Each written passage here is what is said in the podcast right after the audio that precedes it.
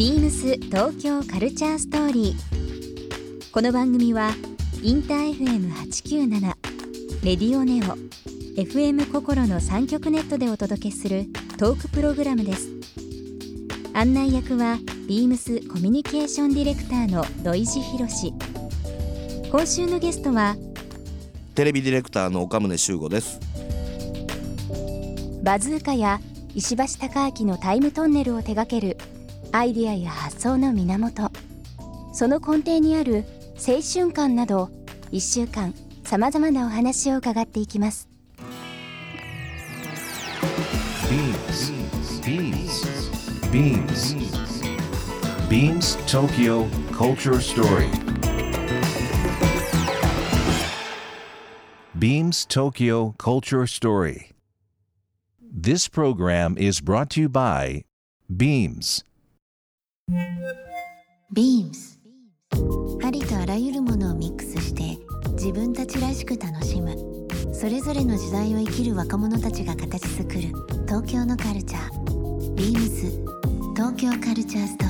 リー。あのボンノウォークの話させていただきましてあれまあ本当に自己体験も含めてですけども全部まあ実話に基づいた噂話まあ歪談とか怪談とかももちろんそうですけども。恥ずかしい話を書きつなれましたよもう。その本の中でも丸出し青春特盛りエッセイという なんかこう見たこともない字面が目に飛び込んでいきましたけども、はい。どうどういう意味合いなんですかねこれは、まあ、字の通りなんですけど。もう土井さんにほら呼んでいただいたら、はいそうじゃなかったですか？分かってまこすよ。この感じじゃなかったですか、はい、ます。まああ本の通りだっていうふうには思ってますけどね。まああのなんかこういうお話をいただいた時に、ええ。そのまあどうしても自分の話がベースになるので非常に自意識との戦いみたいな要は自分は人にどう思われたいのかうん。っていうことを突きつけられるんですよね。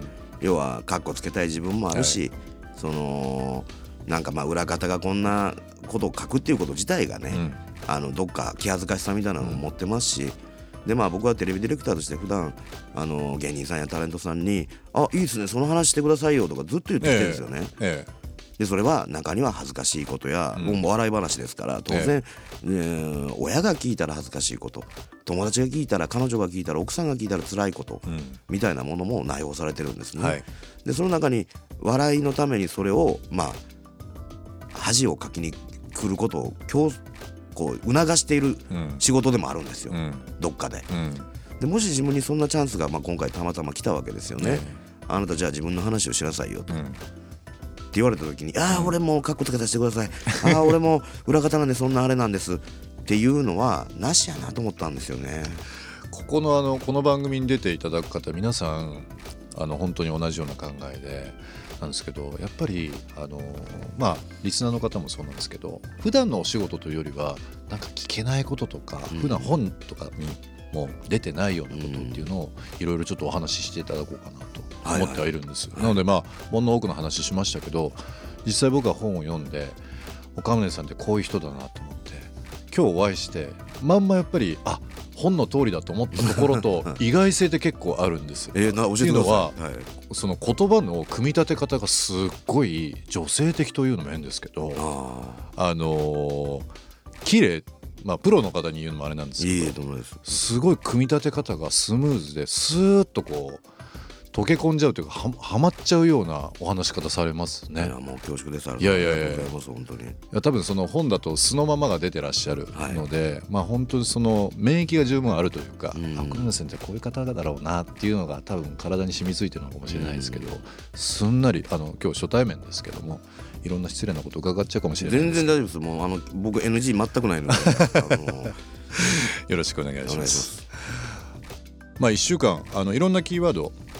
出させていただいて、えーお話しさせていただくんですけどちょっと番組の方で事前にですね岡宗さんにあのアンケート取らせていただいて、僕ちょっといくつか共通項気になったところがあるので、はい。い、ろいろ伺っていきたいなと思うんですがこれまでに出会った人気になった人というところで、スタイリストの山本浩一郎さんと、はい。ライターの佐久間由美子さんこのお二人を挙げていただきました。あの今ご紹介しましたけど山本浩一郎さんスタイリストの。はい。ちょうどこの間もお会いしては「土井氏毎日ラジオ聞いてるぞ」って。言われて今ね今今の今も多分聞いていただいてますね。小次郎さん小次郎さんの話してますそれは厄介だな。もうあの私もこうまあプロモーションの仕事をし始めてもう早20年ですけども本当にもう駆け出しの時から、えー大変お世話になってる第一章でありあまして。そうですか単純にそのスタイリストと、まあ、洋服のスタイリングという部分で洋服のお貸し出しっていうのをビームスでさせていただいた、まあ、ある窓口でしかなかったんですけど本当にあの人とは男とはも含めてあとはもう本当にあの目線も、もうまだ当時僕23ぐらいの若造でしたけど、いろんな話を当時からさせていただいて、あのスタイリストの中でもまあ本当に長く活躍されてますけど、まあ、今あの家も近所ということもあってうん。非常によくしていただいてます。ああそうですか。小次郎さんとはどういうストーリーなんですか？そのね本の中にもねちょっと書いたんですけど、はい。あのもともとはスチャダラとか、うん。あのー写真家の米原さんとか東京に来たばっかりの22歳の時95年ぐらいなんですけど、でその頃に、まあ、一緒によく遊んでいて、うん。あの仲間に入れてもらってたんですね。でその中で僕がその友達が溜まってるところに自転車で行こうとしてたら、はい。猫がですねあの目黒猫。が、うん。ちっちゃな生まれたばっかりの猫が目黒通りの道路の底にこう出ようとしてるんですよ。はいはいはい。で雨でかちょうど降っててびちゃびちゃででこれちょっとし死んじゃうんじゃないかなと思ったので、あの道路にねまだ生まれたばかりで目が見えてなかったっぽいんですよ。うんうんでそこ出ていこうとしてって、まあ、反射的に拾っちゃったんですよ。かわいそうだと思って。ええええ。でもかといって当時その僕が同棲してたんですけど彼女と。ええうん。その女の子に「猫飼っていい?」って聞いたんですけど、えそしたらそのダメだとマンションの規約え上、ね。逆上ダメやと。でどうしよっかなと思って交番に届けたんですよ。でまああの牛乳と簡単な餌だけ持っていった、そしたら朝の朝6時までに引き取り手がいないとまあどうしてもこの保健所に行かなきゃいけない、うん。まあそれは殺処分ってことなんですよね。でうーんってまあちょっと急に重いものを抱えてしまったんですよ。でそのと友達のたまり場に行ったらあの猫拾っちゃったんですけど、ええ。あのーどうしよう誰みたいな。か飼えませんかねって言ったら「あ俺飼うわ」って言ったのが小一郎さんなんですよ。ええ。そういうストーリーなんですね。いや僕だからかっこいいなと思っちゃって。うん。だって猫見てないんですよ。うん。話だけ。話だけで買うこと決めてうん。すぐ一人に行ったんですよ。うん。でその子はジジっていう名前になってまああのー数年前に亡くなったんですけどその猫自体も。だからそこからまあそれ以前から名前はしもちろん知ってたし、あの近しいところに行って会ったこともあるんだと思うんですけどそこから結構深くお付き合いが始まっていったんだろうなと思います。不思議な縁でしたねそうですね。だからそれから23年ぐらい、まあ基本はべったりだったんじゃないですかね、うん。自分のやっぱりボスだと思ってます、うん。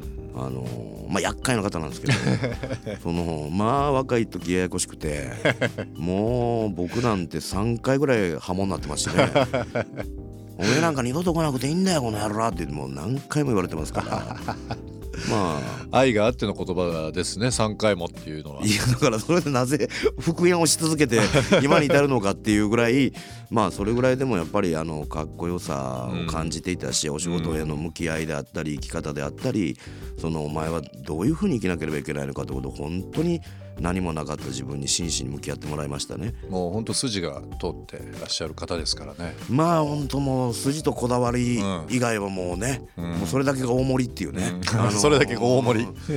タイプの方なのでやっぱり尊敬してるし。はいあの佐久間由美子さん、まあ、最近ですと「ピンヒールは履かない」と本出されて、はいはい。まあ、今はニューヨークに住まれてる、まあ、コーディネーター翻訳もそうですし、まあ、エッセイ書かれたりとかしますけど、なんかどうどういうご縁ですか？2, 2年ぐらいまでまだ友達の紹介というか、まあ一緒に遊んでる間にまた一緒になった、ん。なってであの旅行行ったりしたこともあったり、はい。みんなでなんですけど、うん。あのーなんかこうまあ男女なんですけどで同い年なんですよ僕さんあそうですか、はい。うん。なんですけどなんかもう他人事じゃないっていうか自分に見えるっていう感じがするんですよもうね。本当写し鏡じゃないですけど。そうですね。それってたまにか感じるじゃないですか、はいはい。なんか自分が言おうとしてることも言わなくても分かるし、はい。なんかこうあの空気っていうか、はい。まあ実際見えないもんですけど、うん。初対面とかなんかのたびになんか自分に似てるなっていう人っていますよ、ね、はい。そういう人特別な。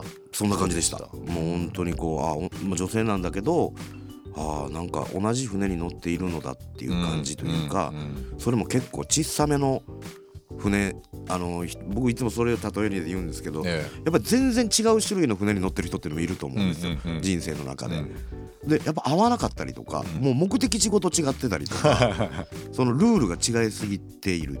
で中でこの旅をしている理由も違う。っうん。ていうものが彼女とはやっぱり一緒なんじゃないかなと思います。なるほど。はい。今の岡宗さんの話、まあ、僕もそういう友達結構周りにいるんですけど、はい。その対極にある全然違う船とか行き先とか考え方とか格好も違うしみたいな人って逆に気になったりはしません？しますよ。なんかこう人間の本質的な部分かもしれないですけど、うん。DNA が遠ければ遠いほどうんこう気になるというか、うん。まあ多分その子孫繁栄とかも含めてですけど、自分にないものをはい。体に入れる、うん分け合うみたいなところってあるじゃないですか、はい、そういうタイプの方もやっぱいらっしゃいますか？そうですね。その魅力もやっぱりねうん。あるし自分がないものを持っているからこそうん。であったり、目的地が違うからどこ行くんだろうっていう気分もね。気になりますもんね。そっちの方がいいんじゃねえかって気分もねどうもある ありますしね、面白いですうんね、面白いです。ビームス東京カルチャーストーリー。番組では皆様からのメッセージをお待ちしています。メールアドレスは beams897 アットマークインター FM.jp ツイッターはハッシュタグ beams897 ハッシュタグビームス東京カルチャーストーリーをつけてつぶやいてください。またもう一度お聞きになりたい方はラジコラジオクラウドでチェックできます。ビームス東京カルチャーストーリー。明日もお楽しみに。Beams ビームスプレス前田太です。料理が趣味です。自分がその時食べたいものを簡単に作れるレシピを研究することにハマっています。食べる楽しみはもちろん料理の段取りを考える時間が好きで無心になれる料理は最高のストレス解消法。友人の家に招かれたお礼に即席で作ることもあります。最近自身のインスタグラムやファッション雑誌でレシピを紹介するようになりました。通称前田食堂です。ハッシュタグ前田食堂で検索してみてください Beams 東京カルチャーストーリー Beams Tokyo Culture Story. This program was brought to you by Beams.